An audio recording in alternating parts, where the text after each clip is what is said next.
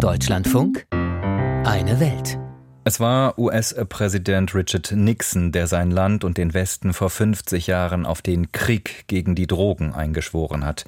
Die Sicherheitskräfte wurden aufgerüstet, der Druck auf die Anbauländer massiv erhöht. Trockenlegen konnten Nixon und seine Nachfolger den Drogensumpf aber nicht. Im Gegenteil, der Kokainkonsum ist weiter gestiegen, neue Drogen hinzugekommen und die Gewinne der Drogenkartelle sind in immer neue Höhen geschossen. Kanada testet jetzt in einem Pilotprojekt eine andere Drogenpolitik. Heroin, Fentanyl, Kokain, Meth und Morphium sind in British Columbia zwar weiter illegal, aber niemand wird mehr für den Besitz von maximal 2,5 Gramm bestraft. Das auf drei Jahre angelegte Pilotprogramm soll vor allem Süchtigen zum Ausstieg verhelfen.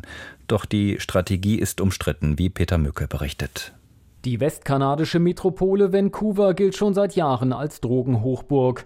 Vor allem entlang der East Hastings Street hat sich ein regelrechter Drogensumpf entwickelt. Verwahrloste Abhängige leben auf der Straße, Einheimische sprechen vom Horror of Hastings. Kaum ein Tag vergeht, an dem hier nicht ein Mensch an einer Überdosis stirbt. Wir kämpfen hier schon seit 25 Jahren für die Entkriminalisierung von Drogenkonsumenten, sagt Garth Mullins vom Vancouver Network of Drug Users, einer Organisation, die sich für die Rechte Drogenabhängiger in der Stadt einsetzt. Die Entscheidung der Provinzregierung von British Columbia, den Besitz kleiner Mengen harter Drogen für den Eigenbedarf nicht mehr zu verfolgen, hält er für einen ersten Schritt in die richtige Richtung.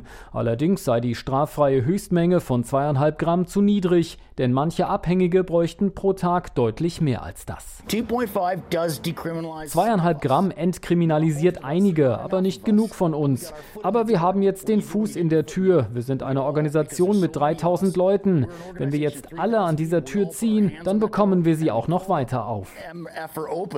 Wie weit, das wird vor allem von den Ergebnissen des Modellprojekts in British Columbia abhängen, das zunächst auf drei Jahre angelegt ist. Der verzweifelte Versuch, das Drogenproblem in der Provinz in den Griff zu bekommen. Im Schnitt sterben dort jeden Tag sieben Menschen an einer Überdosis. British Columbia hat deshalb schon vor Jahren den Gesundheitsnotstand ausgerufen. More people are dying of illicit drug overdose deaths in British Columbia than from uh, car accidents. In British Columbia sterben mehr Menschen durch illegale Drogen als durch Autounfälle, Mord und Selbstmord zusammen. Eine Drogenüberdosis ist die Hauptursache für einen unnatürlichen Tod. Während der Corona-Pandemie ist das Problem noch schlimmer geworden. Es sind nicht mehr nur Obdachlose, es sind alle Gesellschaftsschichten betroffen und auch andere kanadische Provinzen. Seit 2016 sind in Kanada über 35.000 Menschen an kontaminierten Straßendrogen gestorben have died from this toxic, contaminated uh, street drug supply. Benjamin Perrin ist Juraprofessor an der University of British Columbia und war Berater des kanadischen Premierministers. Vor zwei Jahren hat er ein Buch über die Opioidkrise in Kanada veröffentlicht, die vor allem durch illegale synthetische Mittel wie Fentanyl ausgelöst wurde. Kaum eine Straßendroge, die nicht damit verunreinigt ist.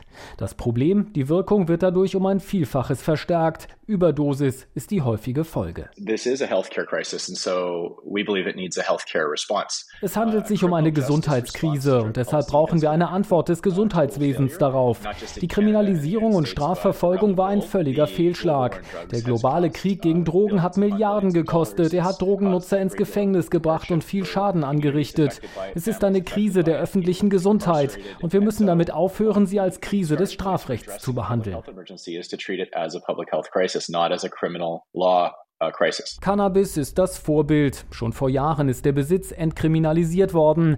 Inzwischen wird Cannabis überall in Kanada sogar ganz legal verkauft, in Shops, die eine staatliche Zulassung haben.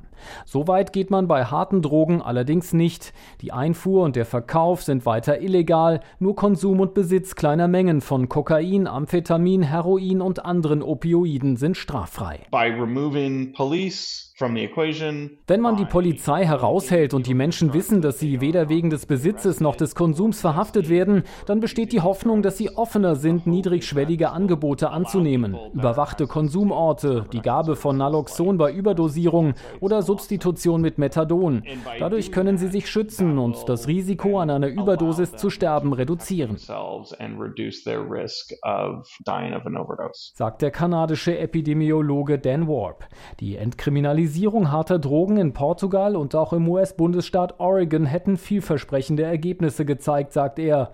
Auch die Legalisierung von Cannabis in Kanada sei ein Beispiel dafür, dass nicht, wie von manchen befürchtet, eine liberalere Drogenpolitik zu mehr Konsum oder Abhängigkeit führe. There is just no es gibt einfach keine wissenschaftlichen Beweise dafür, dass überwachte Konsumräume oder die Ausgabe von sterilen Spritzen einen Einfluss darauf haben, ob Menschen mit Drogenkonsum beginnen oder den Konsum fortsetzen oder auch nicht. Für den Juristen Perrin ist klar, die Entkriminalisierung harter Drogen kann nur der erste Schritt sein. Was es brauche, sei eine bessere Aufklärung der Öffentlichkeit und mehr Hilfe und Angebote für die Zehntausenden, die von harten Drogen abhängig sind. Solange Menschen auf verunreinigte Straßendrogen angewiesen sind, werden sie weiter sterben. Daher müssen wir den Zugang zu einer sicheren Versorgung verbessern. Das heißt nicht kostenlose Drogen für alle auszugeben, aber Medikamente für Menschen, die sowieso Drogen konsumieren. Wir müssen den Zugang zu Behandlungen und Programmen verbessern. Wir hoffen, dass die Provinzregierung erkennt, dass sie mehr tun muss. Die Entkriminalisierung ist ein Teil der Antwort, aber sicher nicht die ganze Lösung.